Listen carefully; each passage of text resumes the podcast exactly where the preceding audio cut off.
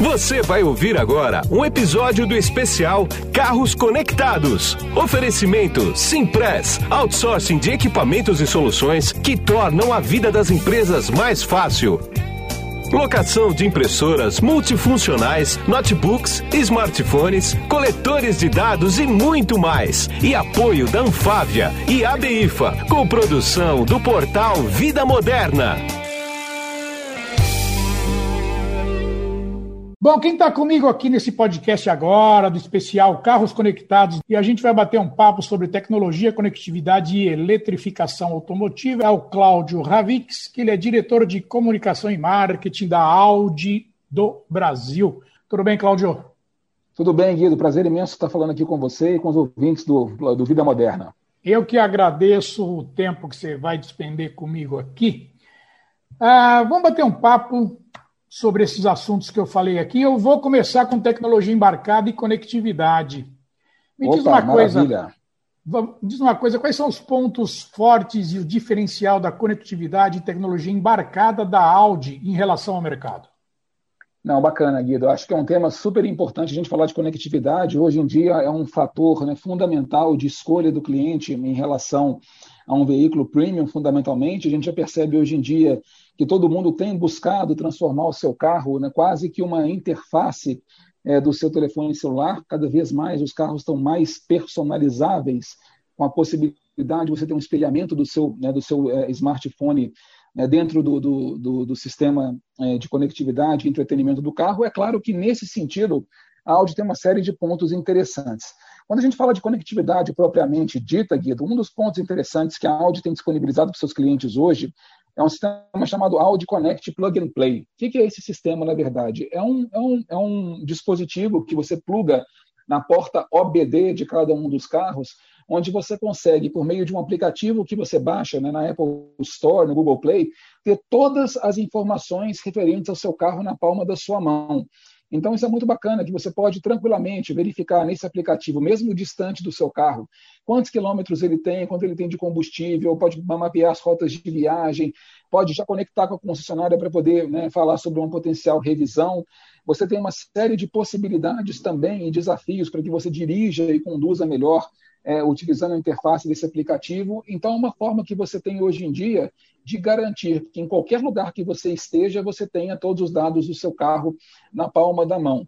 É claro que isso é só um exemplo de conectividade. A Audi tem feito isso de maneira muito ativa nos seus carros é, é, é, é desde, desde 2018, mas a Audi também tem outras tecnologias interessantes embarcadas. Né? Acho que vale a pena também citar, entre elas, o Virtual Cockpit, que eu acho que é super interessante, que é aquele painel né, que você tem, é, é, é, na, obviamente, na parte né, de visualização sua, que ele é completamente virtual, então você consegue ter todas as informações é, é, é, do seu veículo é, logo atrás do volante, né, no, no, seu campo de, de visualização, Sim. o que é super interessante. Então, a gente já percebe que isso está disponível hoje em dia em praticamente todos os carros da linha Audi, seja no novo Q3, no Q8, em toda a família e-tron, né, no A6 e no A7. Todos os carros hoje em dia já têm a possibilidade de ter um virtual cockpit, inclusive o próprio A3, que é o nosso carro né, é, é de entrada no segmento né, premium,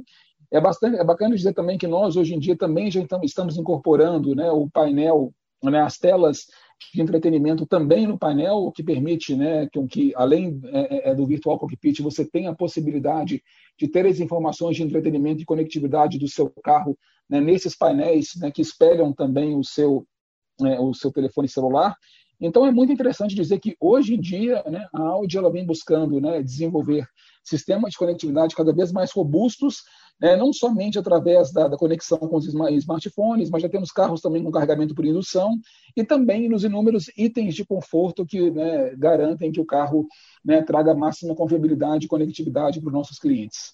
Certamente. Agora, me diz uma coisa: os, up, os upgrades de tecnologia, né, como é que eles surgem?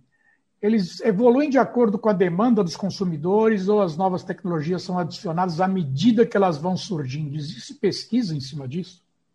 É, na verdade, existe muito, e no segmento premium acaba sendo ainda mais forte, porque a necessidade do cliente de ter uma inovação né, à frente de um cliente que compra um veículo né, mais popular é muito grande. Então, ela acontece de uma maneira extremamente é, é, é, é rápida e, e, as próprias montadoras né, elas procuram né, colocar a inovação no mercado de uma maneira é, sempre mais rápida para poder ter um diferencial competitivo, competitivo em relação à concorrência. A gente percebe que, como a sociedade muda de uma maneira muito rápida, é super importante que nós tenhamos tecnologias inovadoras. Um exemplo bacana nesse sentido, Guido, que vale a pena dizer, é o hum. caso, por exemplo, do espelho retrovisor virtual que a Audi lançou para o Audi e-tron. Eu não sei se você teve a oportunidade de ver, a gente substituiu no Audi e-tron né, os retrovisores convencionais em formato de espelho por câmeras de altíssima definição e que você consegue visualizar é, na, na, nas portas né, do, do, laterais né, do, do carro é, numa tela de altíssima definição. Isso é muito interessante porque, além de você ter uma, uma confiabilidade maior é, na, nas suas ultrapassagens e mudanças de faixa, né, quando você dá a seta, você consegue perceber né, pela câmera né, justamente se você pode né, é, é, mudar de faixa ou não, porque o, o, retrovisor sinaliza né, com a luz vermelha, verde ou amarela, né, se você pode seguir né, para poder mudar de faixa, é muito interessante. Você tem a vantagem também, nesse caso, de garantir uma visibilidade maior tanto noturna quanto em caso de chuva, porque não tem o risco do, do espelho é, embaçar, isso é super claro. interessante. E você tem todo o auxílio, obviamente, da câmera 360, que permite que as suas manobras sejam sempre muito bem feitas. E nesse caso, Guido, é muito interessante perceber também que quando a gente lançou né, o, retro, o, retrovisor é, virtual, a gente esperava que isso tomasse no máximo 15% né, é, é, é, dos carros. Então a gente imaginava que teríamos 15% dos carros e-tron apenas equipados com essa tecnologia, porque é uma tecnologia de inovação, obviamente é diferente e muda o comportamento do consumidor em relação a isso. E hoje, a gente já percebe, e hoje a gente já percebe que a demanda por esse, por esse feature já é de 30% é, dos consumidores que compram o e-tron, muito acima da, da, da, expectativa inicial que nós tínhamos né, como montadora. Então, a gente percebe para esse público como consumidor né, de veículos premium, tecnologias como essa são diferenciais competitivos super importantes e as pessoas buscam ter isso é, é em seus veículos. Então, você sabe que faz alguns anos já, eu sempre imaginei isso, né? Porque, como eu sou, que eu te falei, oriundo de, de tecnologia, né? Eu falei, puxa vida, por que, que o retrovisor não é substituído por uma câmera atrás? Isso não é nenhum bicho de sete cabeças tecnologicamente, né? É uma coisa até fácil. E se você isso fala assim, ah, mas isso é caro. Não, se, se, se você dissemina isso no mercado, começa a colocar nos carros como opcional, isso vai ter uma demanda incrível, né? Não, e foi justamente isso que aconteceu. É claro que, obviamente, isso tem um custo, né? E, e a gente imaginava que os consumidores teriam uma dificuldade né, de adaptação ou de mudança né, de um item como esse. Mas quando a pessoa pega o carro, a gente costuma é, brincar que você tem é, seus 10, 15 minutos de estranhamento e adaptação em relação à tecnologia. Mas depois que você utiliza e percebe todo o potencial que esse espelho retrovisor te traz, não só em visibilidade, mas também em segurança, é, é fica muito difícil que você se adapte novamente ao espelho é, convencional. Então, a gente imagina que isso é uma tecnologia que veio para poder ficar. Hoje, a gente já tem esse sistema é, disponível tanto no Audi e-tron SUV quanto no Audi e-tron Sportback, e a gente imagina que é uma tecnologia que muito possivelmente será utilizada também em outros veículos da, da, da linha Audi é, é, é naturalmente, porque é uma demanda que é crescente e as pessoas que têm testado essa tecnologia não querem mais retornar ao espelho retrovisor convencional. Eu também acredito. Agora, para a gente finalizar essa parte de tecnologia e conectividade, dá para medir quais são os itens de conectividade que os consumidores mais demandam na hora da compra? Quando o cliente chega numa loja, ele faz perguntas de tecnologia, por exemplo, do que, que o carro tem, o que não tem, para decidir a compra? Sem, sem dúvida faz. É, hoje em dia, no, no caso de montadoras premium, como é o caso da Audi, ele já parte do pressuposto que o carro ele tem né, o espelhamento básico do celular. Então, isso é algo já default. Ele espera hoje em dia mais do que isso. Né? E a gente já tem, por exemplo, hoje em dia nos nossos carros né, topo de gama, como é o caso do Q8, do próprio e-tron, do A6 e do A7, e do próprio Q7 também, a possibilidade que você tenha o espelhamento é, é, é, é, wireless. Então, ou seja, não precisa mais de fio. Hoje em dia, a gente percebe que grande parte dos carros precisam do, né, do cabo ainda para espelhamento nos sistemas multimídia, no caso desses carros né, da, da Audi, já tem a conexão né, sem fio, que é um grande diferencial. Mas não tem jeito, a pessoa hoje em dia ela entra no carro, ela quer basicamente que o carro, que o sistema de entretenimento do carro seja uma extensão da sua casa ou do seu próprio celular. Então isso, isso é fundamental. As pessoas precisam ter né, o carro conectado de acordo né, com as informações que ele precisa para poder ter uma vida a bordo mais confortável, melhor. Então, eu imagino hoje em dia, é, Guido, que fica fora de cogitação que um cliente é, é, de um veículo premium né, não tenha a possibilidade de ter né, o seu celular espelhado é, dentro do carro para que o carro seja cada vez mais personalizado e adaptado à realidade de cada um né, dos nossos clientes. Exatamente. Vamos entrar agora em eletrificação. Eletrificação ela está sendo muito importante para a Audi, né? Porque a Audi está realmente partindo para isso de forma uh, bem agressiva, né? Por que, que a Audi tem como estratégia carros 100% elétricos e abriu mão dos híbridos, por exemplo? Eu não escuto falar de carro híbrido da Audi, só elétrico. Estou errado? Não, é, é, na verdade, sim, a gente tem carros híbridos e é muito importante dizer, né, Guido, que a Audi ela anunciou recentemente que até o ano 2025 ela vai lançar 30 novos carros elétricos ou híbridos no mercado global. Então, a Audi ela tem puxado, sim, obviamente, né, uma estratégia de eletrificação é, é, bastante forte e tem apostado muito em carros 100% elétricos.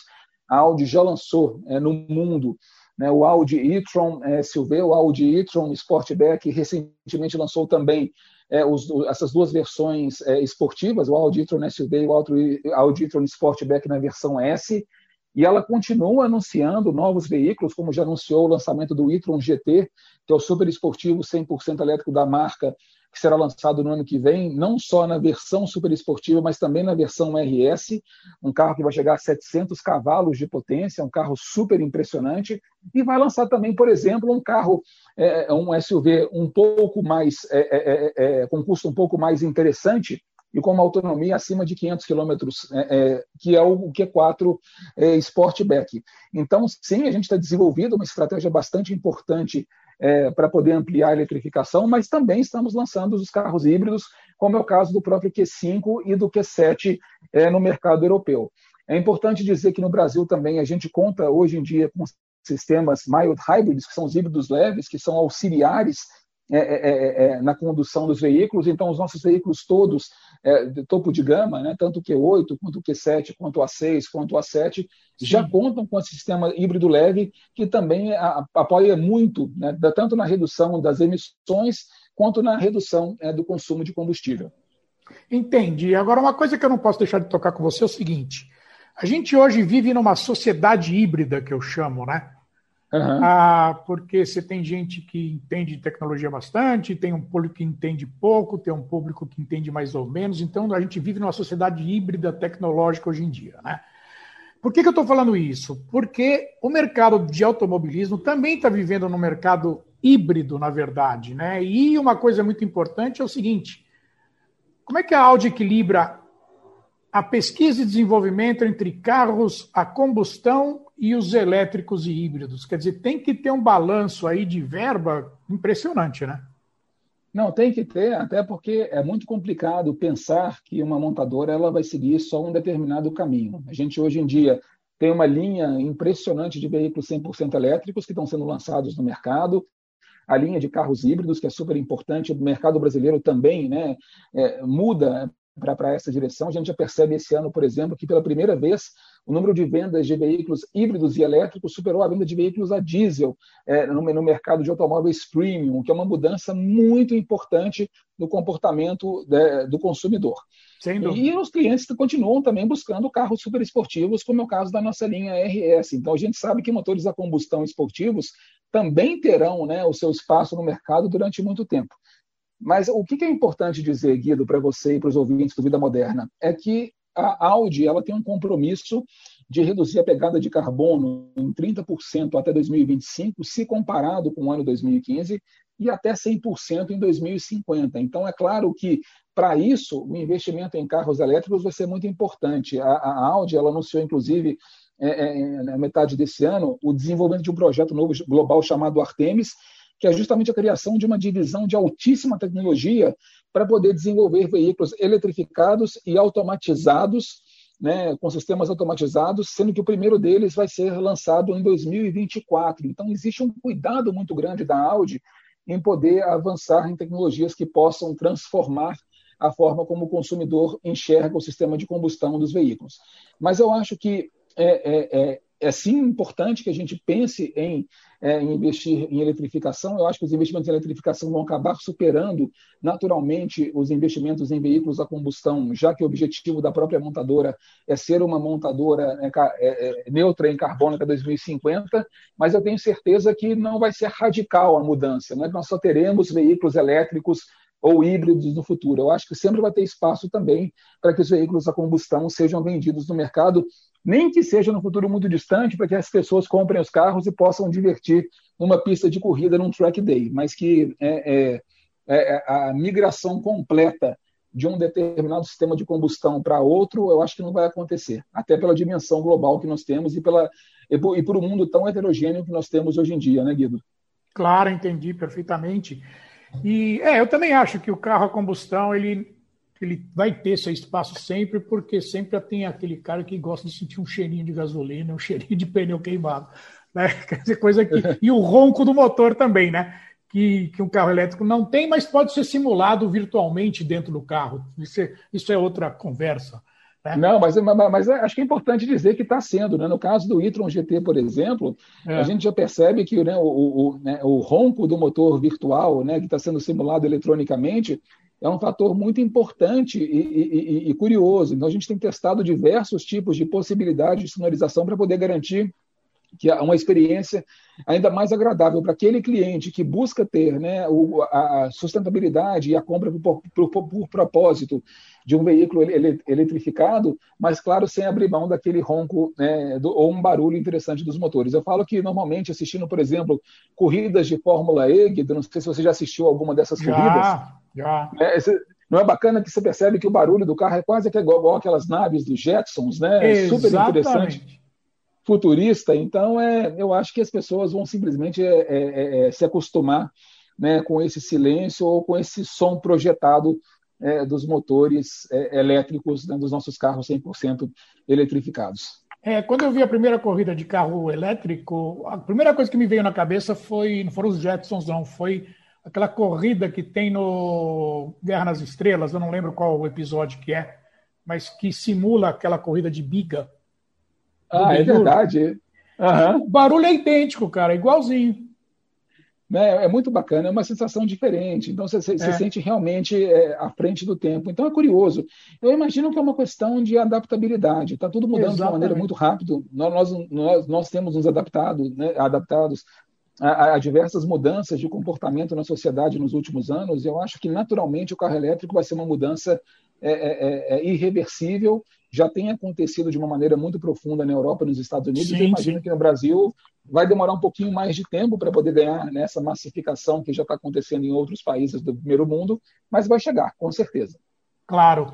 Agora, o, a grande coisa que pega no carro elétrico, 100% elétrico, né? Hoje, não, não híbrido, o híbrido não tem esse problema, mas é a autonomia, que hoje fica em torno de 400 quilômetros, mais ou menos. Né? Como é que a indústria está se movimentando para aumentar? Porque se você coloca mais bateria, praticamente se anula isso por causa do peso da bateria. Né?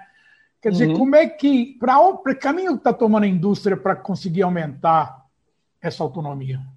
Né, eu acho que é importante dizer primeiro, Guido, que a autonomia ela depende de uma série de, de fatores. Né? Então, tem diversas variáveis que influenciam, obviamente, na autonomia da bateria, o peso do veículo, por exemplo, resistência aerodinâmica, rolagem do terreno, tamanho, peso da própria bateria. Então, está todo mundo trabalhando nesse sentido.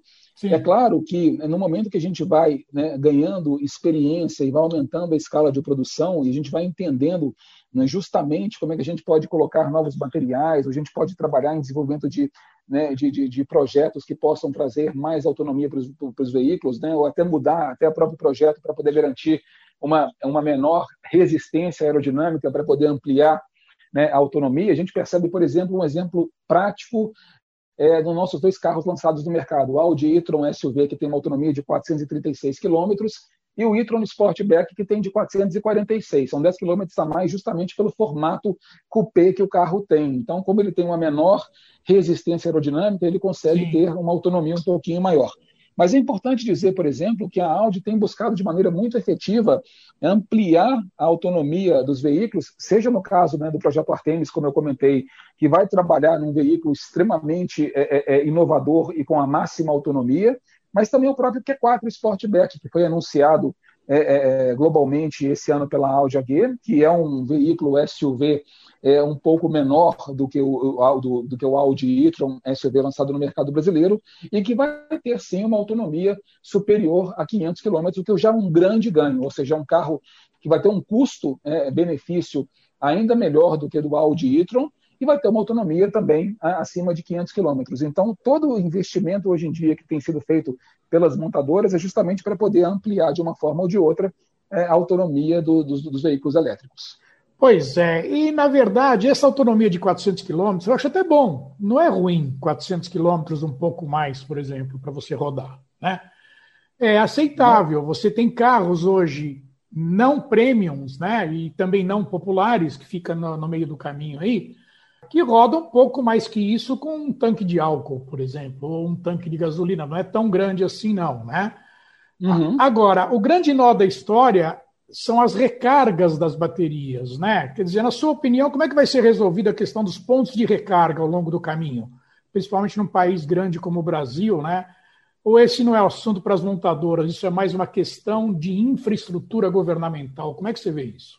Eu acho que é um, é um misto né, é, de tudo isso. Eu acho que tem sim uma relevância, né, as montadoras precisam apoiar é, o desenvolvimento da infraestrutura no país, mas também tem, obviamente, uma importância que o governo precisa também entrar de uma forma ou de outra nesse sentido. O que é importante dizer aqui, Guido? Primeiro de tudo, é, quando a gente fala de autonomia dos carros, a gente precisa entender também que, mediamente, um usuário anda de 40 a 50 quilômetros por dia com o seu carro. Então, isso, é, é, isso traz um conforto tranquilo, porque normalmente no mundo inteiro 90% das cargas de veículos elétricos são feitas dentro de casa. E é muito simples. A gente costuma brincar que o tempo de recarga de um carro de um carro elétrico é de seis segundos. É o tempo de você sair do carro e colocar né, a, a, tomada para poder carregar. Isso acontece dentro de casa sem problema nenhum.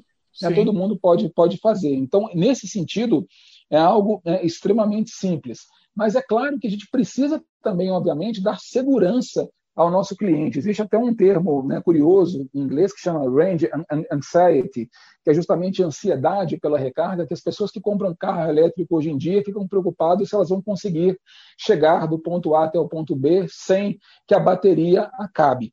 E, e para isso, obviamente, tem todo um, um esforço da, da, da montadora para poder né, garantir tranquilidade ao cliente. Um desses esforços importantes, Guido, é que a Audi está investindo 10 milhões de reais para a instalação de 200, carrega, 200 carregadores, que a gente chama de carregador AC, de 22 kW, em pontos estratégicos de todo o Brasil. A Audi ela tem 14 concessionárias e-tron pelo Brasil, e nas cidades onde tem essas concessionárias, nós estamos instalando sim carregadores em restaurantes, em academias, em shopping centers, em pontos né, importantes para que o cliente ele possa ter a comodidade de sair de casa e encontrar um carregador à disposição para poder fazer uma recarga eventual caso precise. E, além disso, a gente também tem um, tra um, trabalho muito importante com a EDP, em parceria com a Porsche e com a Volkswagen, ah. onde nós estamos instalando 30 carregadores que a gente chama de DC, de altíssima é, voltagem, de carga rápida, né, em pontos né, de, da, das estradas que ligam desde né, do, da, ali do finalzinho do Paraná, perto de Santa Catarina, até é, o, o, o, norte do Rio de Janeiro e todo o interior de São Paulo. São tá. carregadores que permitem que você possa fazer recarga do seu carro em até de 80% da, da, da bateria em até meia hora. Então, isso já está acontecendo. A gente teve já o primeiro carregador né, inaugurado recentemente, na semana passada, inclusive, esses carregadores de, de alta potência, e, tem, colocaremos outros 29 é, por essa região do Brasil. Então, sim, a gente percebe que está acontecendo investimentos por parte das montadoras, por parte de empresas independentes, para poder garantir de fato que a gente tenha uma tranquilidade é, é, para poder recarregar o carro quando necessário e não deixar nossos clientes ansiosos pela pela uma, por uma potencial perda né, de bateria do carro no, no, deslocamento do ponto A para o ponto B. Entendi. Agora me diz uma coisa: Quais são os pontos relevantes que você destaca em um carro elétrico em relação a um carro a combustão? A manutenção, por exemplo, é um deles?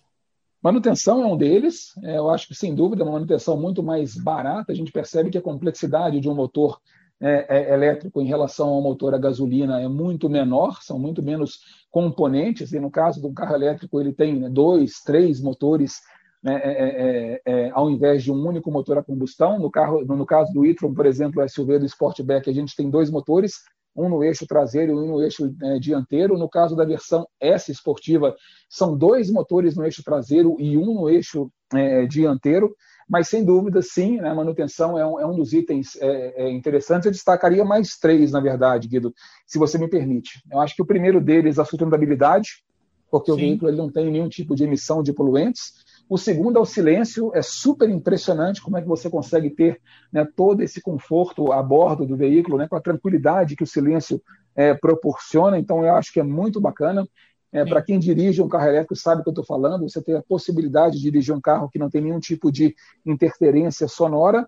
E o terceiro, para mim, eu acho que é a esportividade, né, que é super bacana, Guido, porque você tem o torque do veículo disponível a todo momento. Então, pois é. Como, isso, é, isso a gente sempre fala, que se você pega um carro elétrico e pisa fundo, né, a sensação de esportividade e de prazer ao dirigir que você tem, você não encontra em nenhum veículo a, a combustão. Então, eu acho que são três pontos que eu destacaria.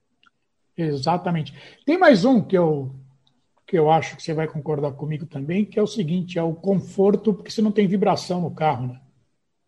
Não, não, exatamente, não tem mesmo. E é bacana dizer, por exemplo, né, que se você tem hoje em dia né, as baterias na nosso assoalho do carro, então é. o centro de gravidade do carro fica mais baixo. Exatamente. o carro ele é super na mão, ele é muito, muito confortável é. de dirigir e, é como você falou, né, não, tem, não tem trepidação, o carro não vibra, então conforto a bordo, você tem toda a razão, um quinto item que eu não tinha levantado. Obrigado por ter colocado. Imagina. Agora, você me deu um gancho aí que é o seguinte: você falou que ele é muito mais barato na manutenção, né? Como é que ficam as concessionárias? Elas estão se preparando para essa mudança nos negócios? Ainda não é tempo de se preparar para isso? Obviamente vai ser necessário, né? Porque os serviços de manutenção e venda de peças vão diminuir consideravelmente, ou não? É, na, não, na verdade, as concessionárias se preparam para isso, é um tipo de manutenção completamente diferente. Tá. Né, Guido? A gente percebe que né, fazer a manutenção de um carro elétrico não é do mesmo jeito que fazer uma manutenção de um carro convencional. Você lida, é. obviamente, também com equipamentos né, de, de, de, alta voltagem. Então, claro é, é, é, é, um, um, tipo de manutenção muito diferente. A gente, o que a gente tem feito, na verdade, é garantir que as concessionárias e-tron né, no Brasil sejam super equipadas e preparadas para que a gente possa ter a melhor manutenção possível.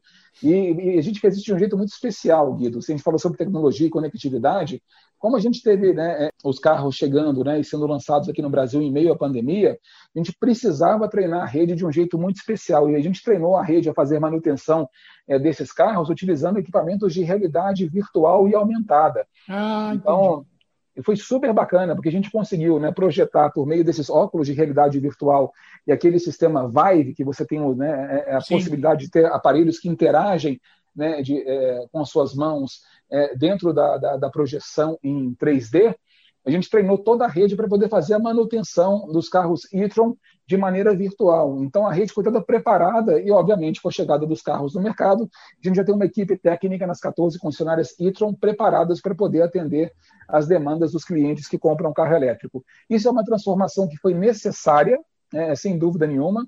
Estamos também é, é, transformando a sociedade. Eu falo porque hoje em dia é muito difícil convencer um síndico de um prédio a colocar um carregador é é, é, é, na garagem porque ele acha que se você colocar um carro elétrico aqui, você vai consumir né, uma enormidade de energia Nada. dentro do condomínio.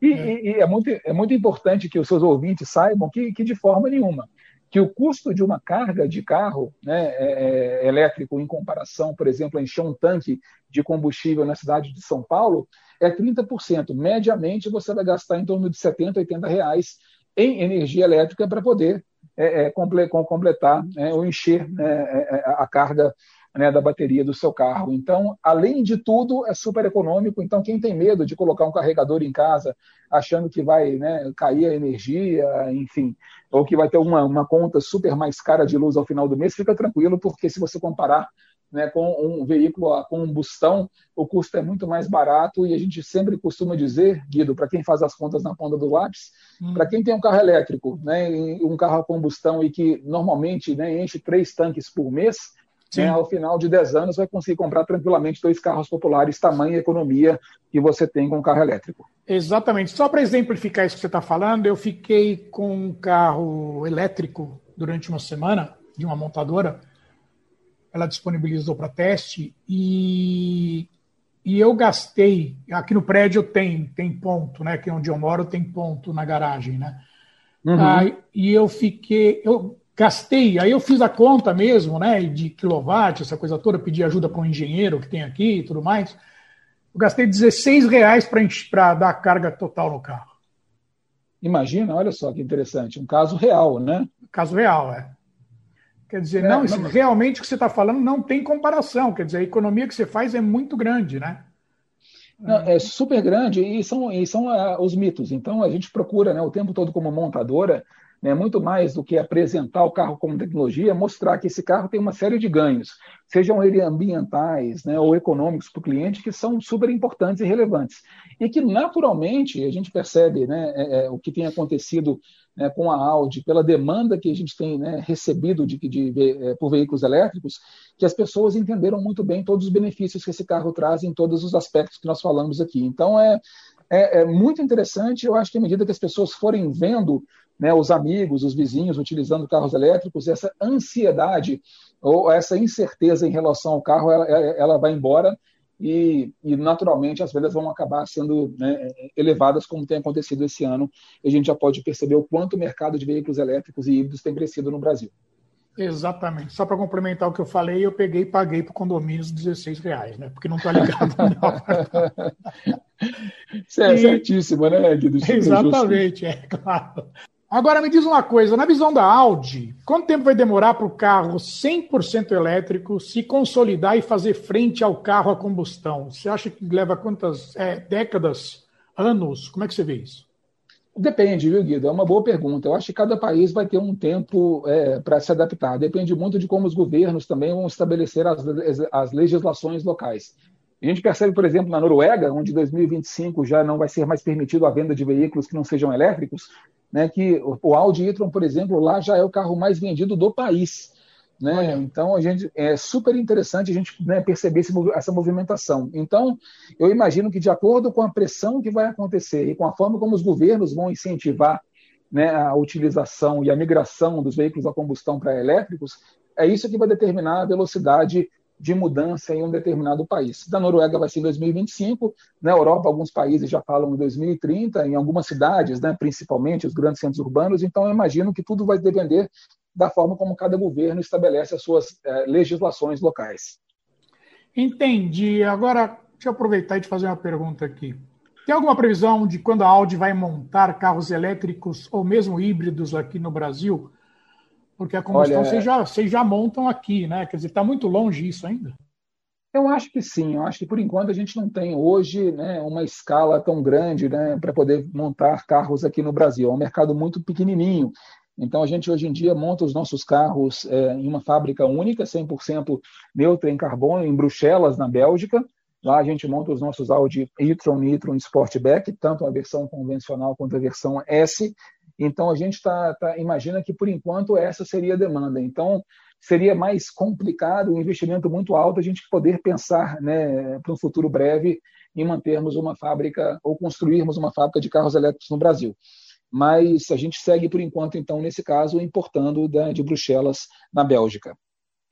Entendi. Para a gente finalizar agora, por que, que a diferença de preço ainda é significativa entre os carros a combustão e eletrificados? É uma questão de escala de venda e produção, amortização de investimento nas novas tecnologias ou outros fatores? Isso aí entra naquele famoso, naquele famoso looping, né?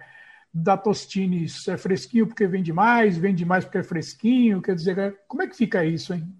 É, eu, eu, acho que, sim, tem dois pontos. A escala de produção, obviamente, é um deles. Isso vai se reduzir né, progressivamente é, ao longo do tempo. Eu acho que também o custo das baterias ainda é bastante alto. Eu acho que quando a gente conseguir encontrar uma, uma, solução de uma produção em escala, também a gente terá um custo reduzido das baterias. Mas se você olha, por exemplo, um carro da Audi hoje em dia, e quando você compara um e-tron, por exemplo, com um Q8 ou com um Q7, os custos já são muito parecidos. Então a gente já percebe que tem essa possibilidade de você fazer uma escolha muito mais por propósito ou por interesse né, pessoal do que pela variação de preço. Então, se você compra um Q8 ou você compra um e-tron, você está comprando um carro praticamente das mesmas dimensões com as mesmas tecnologias, sendo que um tem motor a combustão, obviamente com sistema híbrido leve, né, o mild hybrid, ou um carro 100% elétrico com a mesma faixa de preço. Então, a gente já percebe que para segmentos é, é, é, é, é premium, né, a gente já consegue ter um custo mais equilibrado, que não acontece hoje em dia em relação aos veículos né, mais populares, como é o caso de um Nissan Leaf, um GM Bolt ou um próprio Renault Zoe. Entendi. Para a gente finalizar esse papo mesmo aqui agora, que, que você tem para dizer para o teu público?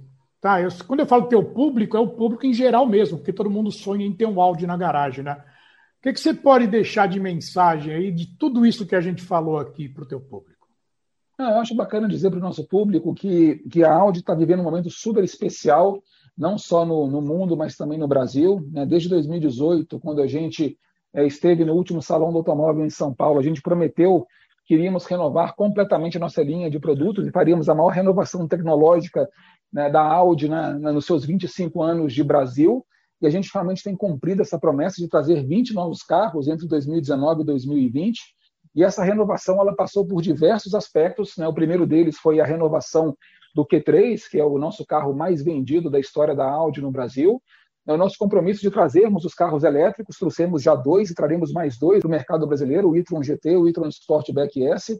E para quem é fã, obviamente, do cheirinho da gasolina e que gosta de veículos esportivos, nós renovamos completamente a nossa linha de veículos RS e estamos trazendo nove modelos que chegam ao mercado brasileiro é, até o final do ano, comecinho do ano que vem.